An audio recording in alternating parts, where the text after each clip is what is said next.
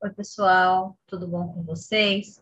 Bom, então nós estamos chegando ao fim do nosso curso de neurociência e nessa quarta e última aula, então nós vamos falar sobre emoção. Então, eu posso perguntar para vocês o que são emoções, né? Eu tenho certeza que vocês saberiam me dizer, afinal, é alguma coisa que todos nós sentimos, que convivemos e que temos uh, bastante noção, assim, do que são, quando são boas, quando, quando são ruins, certo? Então, emoções são sentimentos subjetivos que suscitam manifestações fisiológicas e comportamentais. Então, embora todo mundo consiga descrever emoções ou é, dizer o que são emoções, cada um de nós sente essas emoções e reage a elas de uma forma distinta, tá? Então, esse comportamento subjetivo faz com que as emoções tenham significados e resultados diferentes em cada um de nós. Então, essas emoções, elas podem ser positivas, como é o caso da alegria, bem-estar, prazer, e também negativas, que é o caso de medo, tristeza, desespero, nojo, raiva. E as expressões das emoções, que elas são expressas por alterações fisiológicas, por alterações comportamentais, se dá principalmente pelo sistema nervoso autônomo, tá? Então, é, o nosso encéfalo, nosso sistema nervoso central processa essas emoções e o sistema nervoso autônomo, então, controla essas alterações fisiológicas e comportamentais das emoções. Vocês já devem ter percebido que eu sempre trago algumas uh, correlações de filmes, de séries com, com o assunto que a gente está estudando. E eu não sei se vocês já viram, mas esses personagens são do filme Divertidamente. Ele é um filme que ele é infantil, a gente pode dizer assim, mas ele é muito bem feito. E ele caracteriza muito bem as emoções, tá? Então eu acho que é uma dica super válida porque apesar de ter esse cunho infantil, essa, essa característica mais fofinha, ele, ele retrata bem as, as emoções e como é que elas se manifestam, como é que elas controlam a nossa vida, nosso dia a dia, tá bom? Bom, então para a gente falar de emoção, a gente tem que falar de sistema límbico, porque é o sistema límbico que é responsável, então, pelo controle central dessas emoções. E o sistema límbico, ele é um conjunto de estruturas corticais e subcorticais interligadas morfológica e funcionalmente. E o sistema límbico, ele é responsável, então, pelo controle das emoções e também da memória. Então, a gente já estudou memória nas, aulas, nas aulas passadas, e hoje a gente vai focar, então, nas emoções, mas essas duas, uh, esses dois pontos, eles têm essa característica em comum, que é a participação do sistema límbico no seu controle. Então, a gente consegue ver aqui o sistema límbico, que parece que é uma estrutura só, certo? Porque exatamente pelo fato deles serem morfologicamente ligados. Então, as estruturas, elas basicamente são contínuas, elas estão conectadas e elas atuam de uma forma muito próxima, muito ligada. Então, a gente consegue ver que nós temos o sistema límbico na, nos dois lados, nos dois hemisférios cerebrais, e eles ficam, então, é, abaixo do, do córtex cerebral. Então, aqui nós temos novamente o, o, sistema límbico e algumas estruturas que compõem esse sistema, como o fórnix, giro cingulado, o septo, o bulbo olfativo, hipotálamo, corpo amiloide, corpo mamilar e hipocampo. Então, quando a gente falar de emoções, as, as regiões límbicas que estão envolvidas no controle das emoções, elas são divididas em corticais e em subcorticais. Então, as áreas corticais que estão relacionadas nesse controle são córtex cingulado anterior, córtex insular anterior e córtex pré-frontal órbito-frontal. As áreas subcorticais são hipotálamo, área septal, núcleo accumbens, abênula e amígdala, sendo que a amígdala é a principal área quando a gente fala no controle límbico das emoções. Então, aqui vocês conseguem ver essa a imagem mostrando novamente o sistema límbico e as áreas, então, que estão relacionadas com o controle das emoções no sistema límbico. O campo, amígdala, área septal, córtex pré-frontal órbito frontal, núcleo accumbens, o núcleo do tálamo dorso medial. Então, nós temos também as áreas do sistema límbico que têm participação no controle da memória. E a gente já estudou um pouco disso, mas eu vou citar para lembrar vocês que nós temos as áreas corticais, como o hipocampo, giro denteado, córtex entorrinal, córtex parahipocampal, córtex cingulado posterior, e as áreas subcorticais, como é o caso do fórnix, corpo mamilar, trato mamilo-talâmico e núcleos anteriores do tálamo mas nós vamos focar então a nossa atenção nessas aulas para o controle das emoções. Bom, então a primeira área que a gente vai falar quando a gente fala no controle límbico das emoções é o córtex cingulado anterior, que é essa parte que fica anterior na região do giro do símbolo, tá? Que é essa estrutura em amarelo e que vocês podem ver aqui, que é essa região está pintadinha em vermelho. E, é, muito do que a gente sabe anatomicamente sobre áreas e, e sua relação com funcionamento se deve por estudos em modelos animais, tá certo? E, e em animais, muitas vezes a gente faz, tem que fazer lesões, é, remoção de algumas áreas para entender, então, qual é a participação dessa área nos processos de de controle, tá? Então, é, em animais selvagens, quando havia a ablação dessa região do córtex cingulado anterior, esses animais se tornavam domesticáveis. E em humanos, essa ablação ou essa lesão foi utilizada bem antigamente para o tratamento de psicóticos agressivos. Então, a gente entende que essa região ela é importante para o processamento de emoções, tá? Então, aqui a gente vê que tem a ver com agressividade e também com questões de tristeza. Então, em momentos, em situações de tristeza, essa região ela é ativada. E observou-se também que o córtex cingulado anterior ele era menos ativo e mais delgado em indivíduos com depressão. E a gente sabe que na depressão, é, é, os pacientes relatam excesso de tristeza, tá? Então, esse processo de controle de emoções, principalmente da tristeza, ele está comprometido na depressão. E isso nos mostra, então, por que dessa região do símbolo estar menos ativada é, em, em menor volume nos pacientes com depressão, uma vez que ela é uma região importante para o processamento das emoções, principalmente emoções negativas, como é o caso da tristeza. Outra área importante para a gente estudar quando fala de emoção é o córtex insular anterior. Então, a ínsula, que é essa região aqui, ela é um, é um lobo, é um dos lobos é, cerebrais, e ela é dividida em ínsula, ínsula anterior e posterior, tá? Então, quando a gente falar de emoção e ínsula, a gente estuda principalmente essa área anterior da ínsula. E essa área, ela é importante no controle da empatia, certo? Então, a gente já sabe, por exemplo, que é, indivíduos que são psicopatas, eles têm problemas de empatia. Então, provavelmente isso se deve a uma alteração do funcionamento do córtex insular anterior. Ah, então, aqui vocês conseguem ver também nessa imagem de é, ressonância magnética a localização da ínsula e a ínsula anterior, que está aqui em azul e aqui em verde e rosa, que participa então desse processamento de emoção.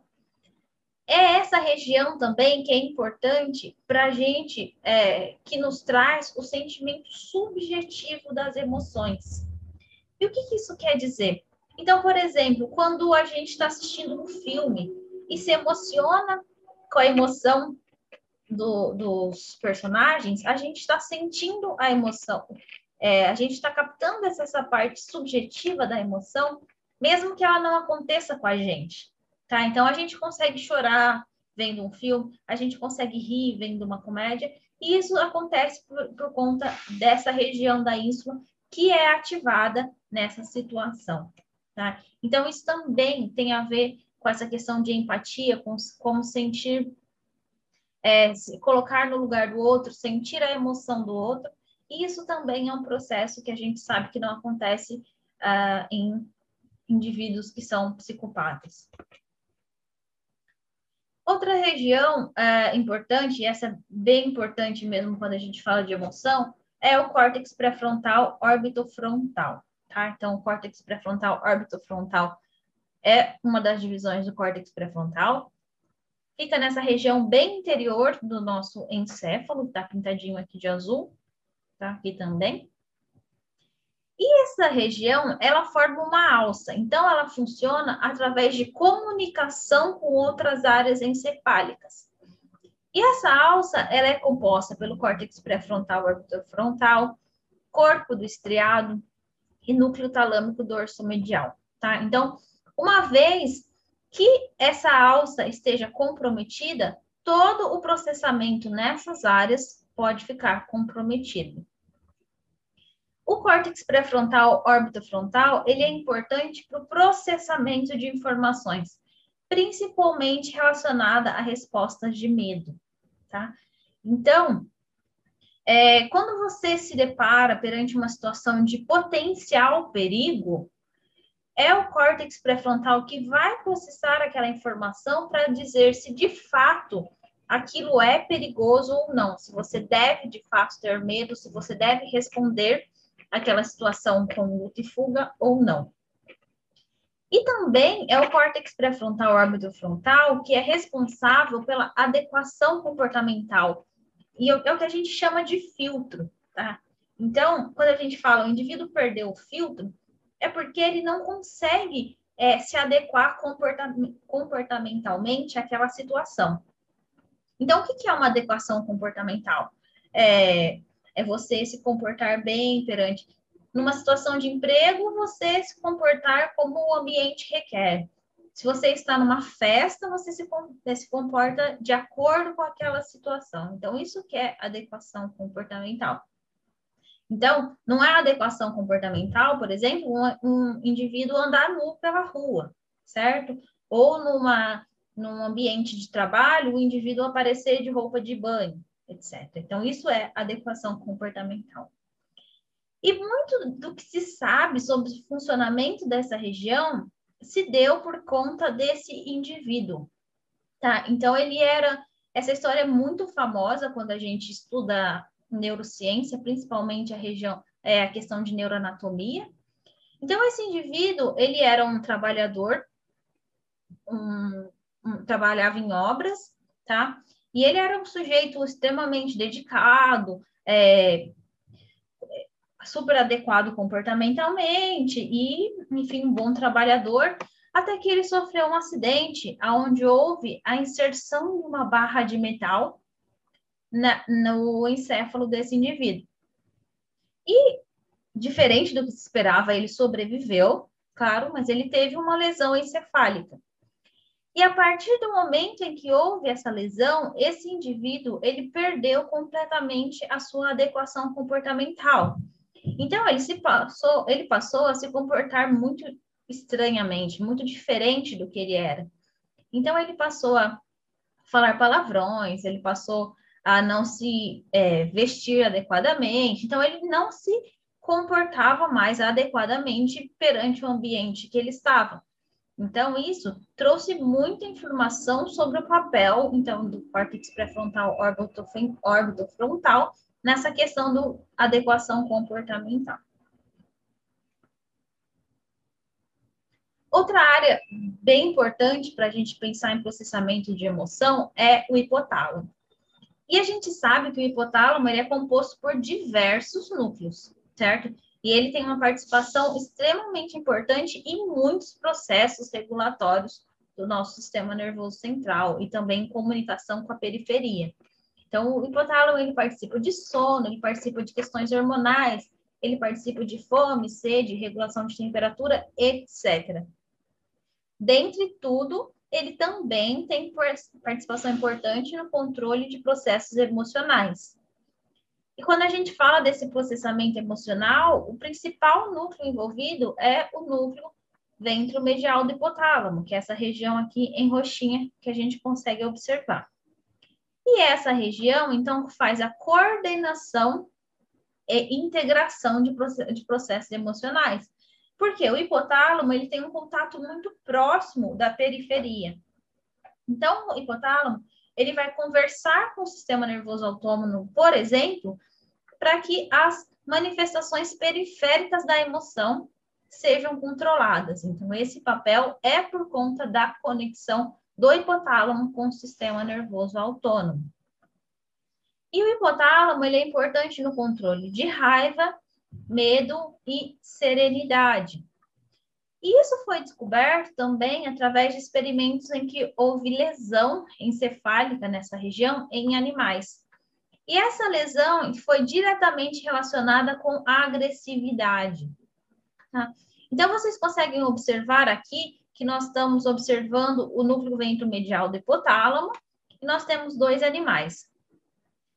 Esse animal que tem nível de ativação menor do hipotálamo, ou seja, esse núcleo do hipotálamo não está funcionando de forma adequada, esse animal tem comportamento agressivo. Por outro lado, esse animal em que os níveis de ativação de atividade nesse núcleo são adequados, ele é o animal defensor, ou seja, ele não apresenta esse comportamento de agressividade. Então, isso indica para a gente que esse é um núcleo importante no controle de agressividade é, em animais e também em seres humanos. A área septal, que é essa área que se localiza abaixo do rosto do corpo caloso, tá? Então ela fica bem próxima da região do corpo caloso, que é a área que faz a comunicação entre os dois hemisférios, é uma área que ela é extremamente conectada. Então, isso mostra que ela tem participação em diversos processamentos de informação. A área septal, ela se conecta com a amígdala, hipocampo, tálamo, giro do símbolo, hipotálamo e formação reticular. E ela também recebe projeções de neurônios dopaminérgicos da VTA, então da área tegmental ventral, que é a via mesolímbica dopaminérgica, relacionada diretamente com o sistema de recompensa e centro de prazer. Então, a área septal, uma vez que ela é ativada, ela é responsável pela resposta de euforia que a gente observa, então, nos indivíduos. É, então, uma vez que a gente estimula essa área, algumas uh, atividades viscerais também são observadas, porque a euforia é um sentimento mas ela traz consigo algumas alterações fisiológicas, certo? Como alteração de pressão e ritmo respiratório. Então, a pessoa que ela está eufórica, ela tem pressão arterial aumentada, ela tem batimento cardíaco acelerado, ela tem ritmo respiratório aumentado. E isso se deve, então, essa comunicação que a área septal faz com diversas áreas, dentre elas com o hipotálamo.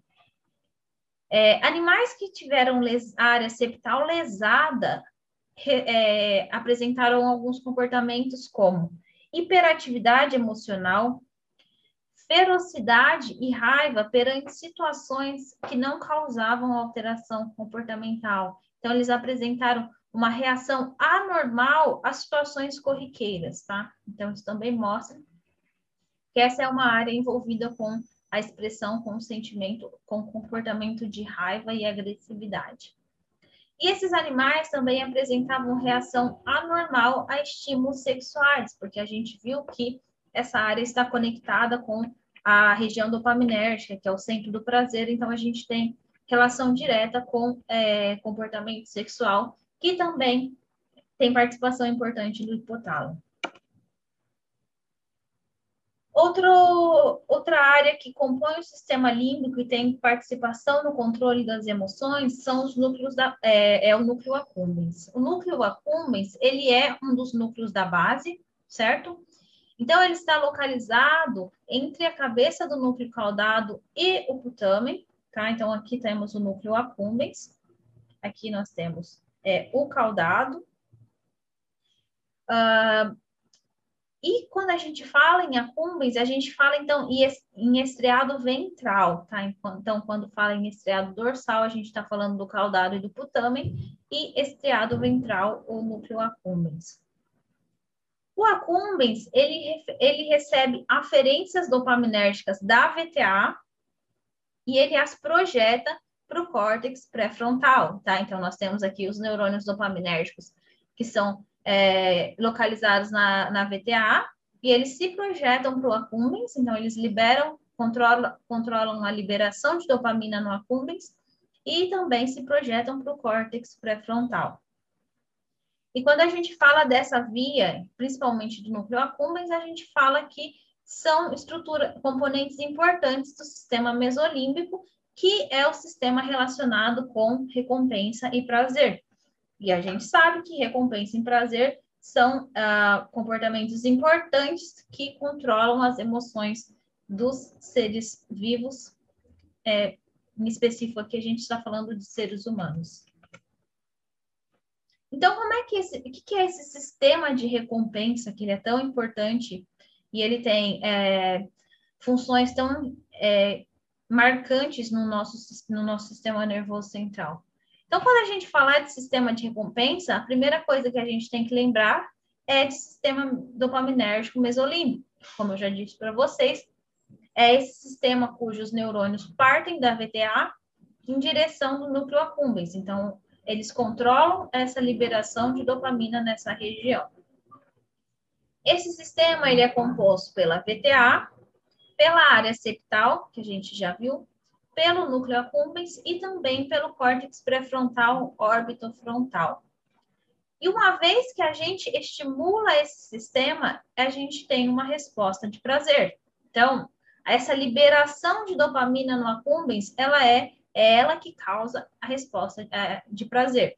Então, a gente tem prazer com coisas que nós comemos, com é, atividades que nós gostamos, com sexo, com drogas, então, todas essas atividades que resultam em sensação de prazer, de bem-estar, são por causa desse liberação de dopamina nessa região. Só que a gente sabe que essa, é, essa liberação ela precisa ser controlada, certo? Então, a gente não pode ter um excesso de liberação de dopamina nessa área, que a gente tem uma desregulação do sistema, como, por exemplo, acontece na esquizofrenia onde os sintomas psicóticos são resultados de aumento de, de liberação de dopamina no accumbens. Então, o que, que acontece? Nós temos os neurônios que partem da VTA para o accumbens e para a área septal, e isso resulta, então, nesse, nessa sensação de bem-estar, de prazer. E esses, essas regiões projetam esses neurônios para a área pré-frontal, porque é essa área pré-frontal que vai controlar a VTA para que os níveis de dopamina liberados sejam adequados. Então, eles não podem ser nem é, muito pouco, nem excessivos, porque nas duas situações nós teremos problemas, nós teremos transtornos, nós teremos situações é, que não são a basal, certo? A esperada. Então, essa, esse circuito, ele se, ele se regula para que os níveis de dopamina sejam sempre adequados, certo? Como eu já falei para vocês, então, as drogas de abuso, elas estimulam esse sistema, principalmente o acúmulos. E é por isso que essas drogas causam prazer. Então, a gente não pode dizer que as drogas de abuso elas não são fonte de prazer. E elas são, porque elas têm esse mecanismo extremamente conhecido e que a gente sabe que o resultado é essa sensação prazerosa, sensação de bem-estar.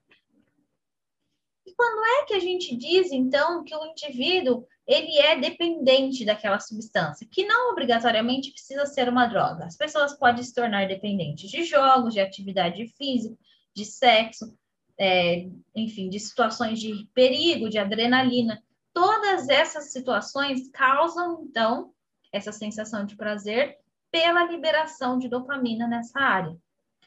E a dependência acontece por quê? Porque há uma estimulação exagerada desses neurônios, então nós temos níveis aumentados muitas vezes de dopamina, e isso causa diminuição do número e da sensibilidade dos receptores de dopamina nessa área. Então, esses, esses receptores, uma vez que eles estão dessensibilizados ou estão em menor número, vão ser necessários níveis cada vez maiores para que você, que o indivíduo consiga alcançar aquela sensação de prazer que houve na primeira vez que ele fez uso, que ele fez a prática de determinada atividade que causou então essa sensação de prazer. E isso a gente chama então de dependência, porque nessas situações esses indivíduos eles renunciam de outros aspectos da vida, como por exemplo é, trabalho, estudo, convivência social, convivência familiar, relacionamentos, tudo em é, troca, em pretendimento do uso da, da droga ou da prática da situação que lhe causa prazer, certo?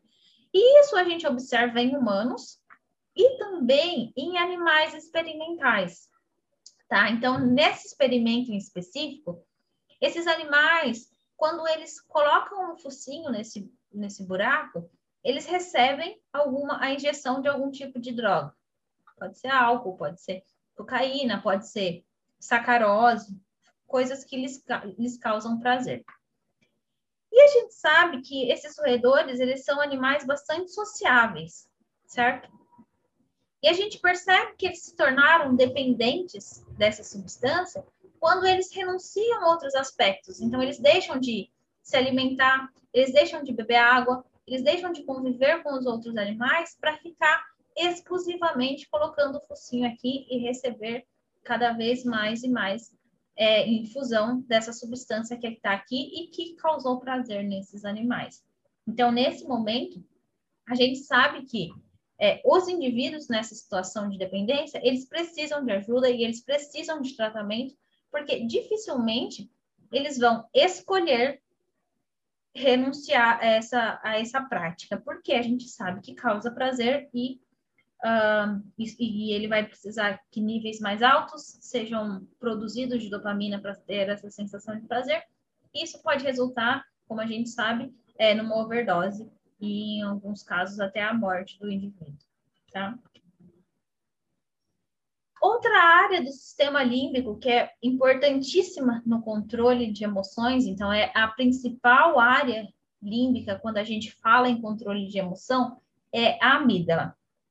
A amígdala recebe esse nome porque ela se assemelha a uma amêndoa, tá?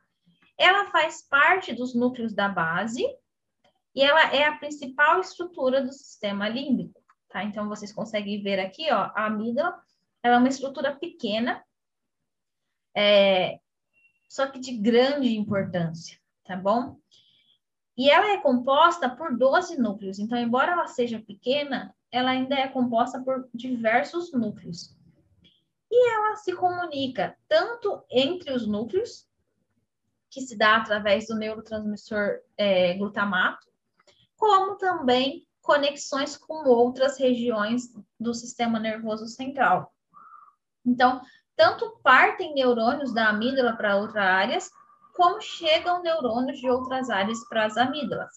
Ressaltando, então, a importância dessa região, porque é uma região que se comunica tanto entre seus núcleos e com outras áreas, mostra como ela é importante, porque se ela se conecta muito, é porque ela está envolvida em diversos processos de é, coordenação, de regulação. ela é a principal responsável pelo processamento das emoções, emoções e também pela desencadeadora do comportamento emocional, tá? Quando há estimulação da região córtico-medial da amígdala, a resposta é de agressão e defesa. Então, ela também tem participação no processamento de raiva e emoção. Aqui, principalmente quando a gente fala dessa região córtico-medial. Por outro lado, a estimulação da área basolateral tem relação com a resposta de medo e de fuga, ok? É na amígdala que a gente observa a maior concentração de receptores para hormônios sexuais no sistema nervoso central, mostrando que ela também participa do componente sexual, da, principalmente a parte emocional. Quando estimulada, ela promove o comportamento sexual, e lesão na amígdala pode resultar, então, em hipersexualidade. Então, quer dizer que é importante que ela esteja com um funcionamento adequado para que esse comportamento sexual também seja bem controlado.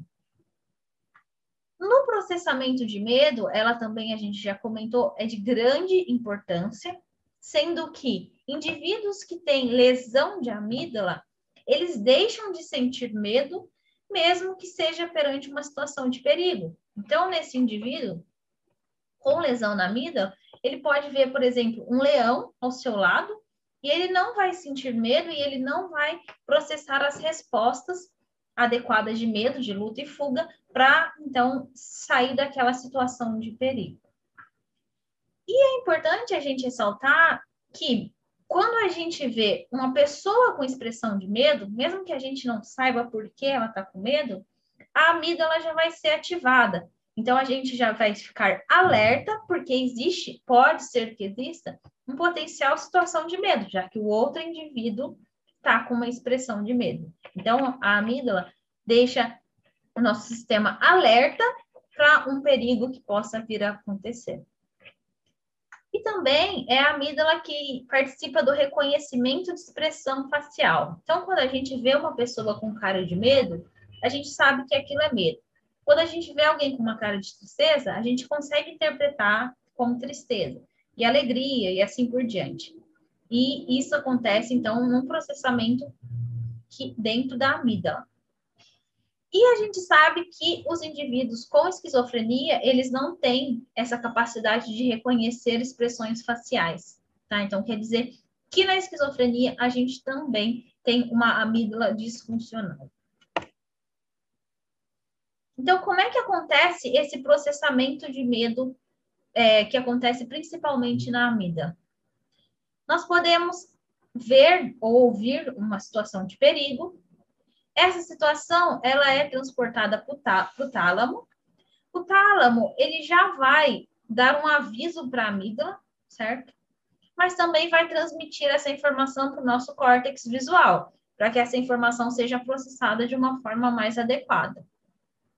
E então, essa informação chega na amígdala, que se comunica com o sistema nervoso periférico, é, preparando o nosso corpo para aquela possível situação de perigo. Então, a gente vai ter aumento de frequência cardíaca, aumento de pressão arterial, maior irrigação dos músculos que vão preparar o nosso corpo para lutar ou fugir, certo? A resposta de luta e fuga, ativação do sistema nervoso autônomo simpático. Mas nem sempre que a gente vê uma ameaça, ela de fato é uma ameaça e de fato a gente vai lutar e fugir, certo? E aí que entra, então, o córtex pré-frontal. Por quê? Porque a amígdala, ela então, ela prepara o nosso organismo através dessas respostas comportamentais e fisiológicas perante aquela possível ameaça. Só que essa informação, ela precisa chegar no córtex pré-frontal para que ele processe a informação e diga se de fato a gente precisa lutar ou fugir, ou se é uma situação que não é perigosa. Então, vou dar um exemplo. Você está passando na calçada e você vê um cachorro grande na sua frente, mas ele não está muito próximo de você. Então, quando você vê o cachorro, essa informação vai chegar na sua amígdala e ela vai preparar o seu corpo, porque pode ser que esse cachorro seja perigoso, certo? Pode ser que ele corra, morda você. Então, nesse momento, a amígdala preparou o seu corpo. Mas essa informação ela precisa chegar no córtex pré-frontal. Então, quando chegar no córtex pré-frontal, ele vai buscar informações, pode ser no hipocampo, pode ser em outras áreas, e vai dizer para você: ah, você conhece aquele cachorro, ele é o cachorro do seu vizinho, e você sabe que ele não é perigoso, certo? Então, o córtex pré-frontal disse para a amígdala que não vai precisar fugir ou correr. Ou então, o córtex pré-frontal pode dizer para você: é aquele cachorro que mordeu o seu vizinho na semana passada. Então, você precisa correr dele porque ele é perigoso. Entendeu? Então, toda aquela resposta comportamental que foi pré-ativada vai se concretizar e você vai fugir do cachorro. Então, é, esse processamento requer participação da amígdala, mas também do córtex pré-frontal, que é ele que vai dizer que, de fato, a sua resposta perante aquela situação é de medo. Tudo bem? Então, é, o que a gente pode dizer é que as experiências emocionais são o resultado de interações complexas entre estímulos sensoriais, circuitos encefálicos, experiências passadas e atividades de sistema de neurotransmissores. À luz dessa complexidade, provavelmente não deveríamos ficar surpresos de que os seres humanos podem exibir um amplo espectro de transtornos emocionais e de humor. Porque vocês viram que o quanto de áreas estão envolvidas no controle das emoções e quanto essas áreas são comunicadas e como essas áreas são complexas. Então, diversos fatores podem é, prejudicar essa comunicação, prejudicar esse processamento e resultar, então, em transtornos emocionais e transtornos de humor, que a gente sabe que são situações muito prevalentes, principalmente perante algumas situações específicas, perante alguns acontecimentos. Então, por exemplo, a gente está vivendo uma pandemia. Então, todo esse. Nós estamos abalados com os acontecimentos, com as notícias, nós estamos com medo. Então, é esperado que essas situações específicas levem a desregulações dos processamentos de emoções e resultem, então, em alguns transtornos. Então, alguns exemplos dos transtornos que estão relacionados com esse processamento de emoções são transtorno de ansiedade, o transtorno depressivo maior, transtorno bipolar e também a raiva e a agressividade, que é quando tem um descontrole do processamento de informações. Tá? Então, os transtornos de ansiedade acontecem quando há uma expressão inapropriada e duradoura de medo, que pode ser desencadeada por um, período, um perigo inexistente, de baixo risco, ou ainda por recordação de eventos supostamente perigosos. Então, essa situação ela é causada principalmente por um estresse crônico, e esse estresse crônico, ele resulta em uma maior ativação da amígdala, então nós temos uma amígdala hiperreativa e menor atividade do hipocampo.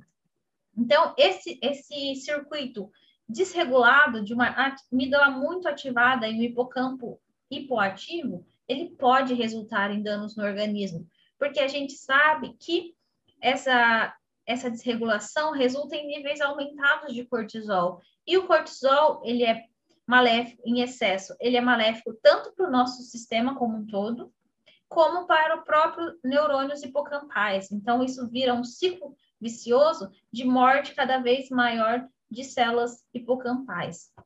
Então, é por isso que indivíduos que estão sofrendo de transtornos de ansiedade, eles precisam procurar ajuda para procurar tratamento, porque quanto antes eles forem tratados, menos danos é, para o organismo como um todo nós vamos observar. Nós temos também os transtornos de depressivo maior, que é o caso de, é, que são os indivíduos com pouco afeto positivo e muito afeto negativo. Então, nesse caso, nós temos as emoções muito desreguladas nesse indivíduo. Então, as emoções positivas, elas são minimizadas, as emoções negativas estão supervalorizadas ou predominantes na vida desse indivíduo. E esses indivíduos, eles têm desregulação em muitos, muitas áreas e muitos sistemas encefálicos, certo? E isso acontece principalmente por desregulação no sistema serotoninérgico, com participação importante de dopamina e de noradrenalina, mas principalmente de é, neurotransmissores é, serotoninérgicos, tá certo? Então, a gente vê que esses indivíduos têm redução do afeto positivo por conta de disfunção de noradrenalina e de dopamina, e também aumento do afeto negativo por conta da disfunção de noradrenalina e serotonina. E isso a gente sabe que o tratamento é feito, então, com inibidores da recaptação de serotonina, principalmente, que são antidepressivos, mas também alguns outros medicamentos que modulam a função de noradrenalina e também de dopamina. Temos também o transtorno bipolar, onde os indivíduos oscilam entre episódios depressivos e episódios maníacos, tá? Então, a mania é uma, um quadro totalmente oposto ao da depressão. E esses indivíduos, eles vivem basicamente uma montanha russa de sentimentos. Então, esses indivíduos alternam entre desespero, raiva, euforia, calma. Então, eles têm essa oscilação de humor que pode ser frequente, que pode ser é, muito rápida essa inversão entre depressão e mania. Tá? Então, é um, é um transtorno de difícil tratamento. E também nesses indivíduos é há alterações de neurotransmissores, circuitos neurais e mecanismos reguladores. Então, aquelas áreas que são envolvidas diretamente no controle das emoções que a gente viu, elas estão prejudicadas ou elas estão uh, descontroladas no transtorno bipolar. E esse descontrole, essa alteração acontece principalmente por alterações de serotonina, de dopamina e de noradrenalina.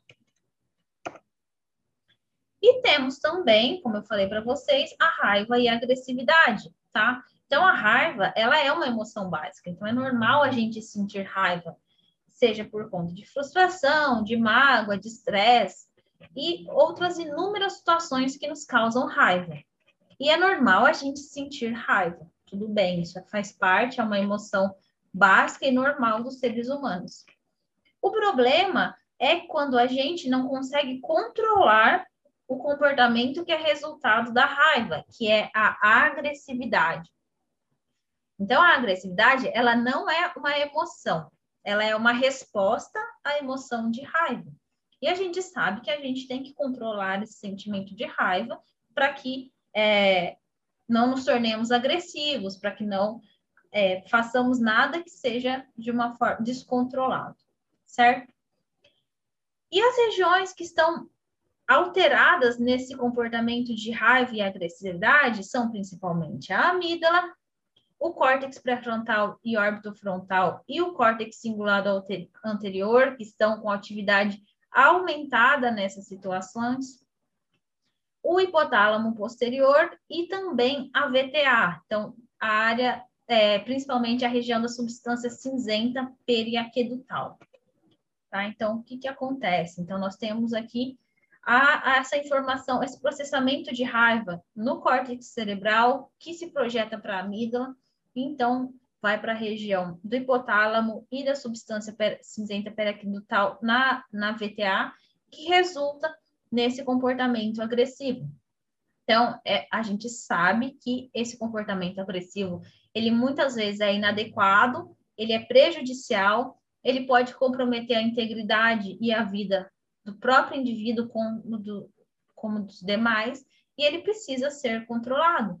Então, a agressividade, principalmente desmedida, principalmente inadequada, é um comportamento inadequado que precisa de tratamento, que precisa de ajuda, que precisa de contenção. Certo? E a serotonina, novamente, é um dos neurotransmissores, o principal neurotransmissor relacionado, então, com a raiva e com a agressividade. Porque esses neurônios que partem da, do núcleo da RAF, vocês estão alocados, para diversas áreas límbicas e também para o hipotálamo, eles estão desregulados. nesse comportamento inadequado. Então, essa deficiência, há uma deficiência serotoninérgica, então a, a serotonina não controla adequadamente os comportamentos nessas regiões, resultando então nesse aumento de expressão de raiva que grande parte das vezes é inadequado. Então nós temos os dois principais receptores relacionados com esse comportamento são o 5-HT1A e o 5-HT1B.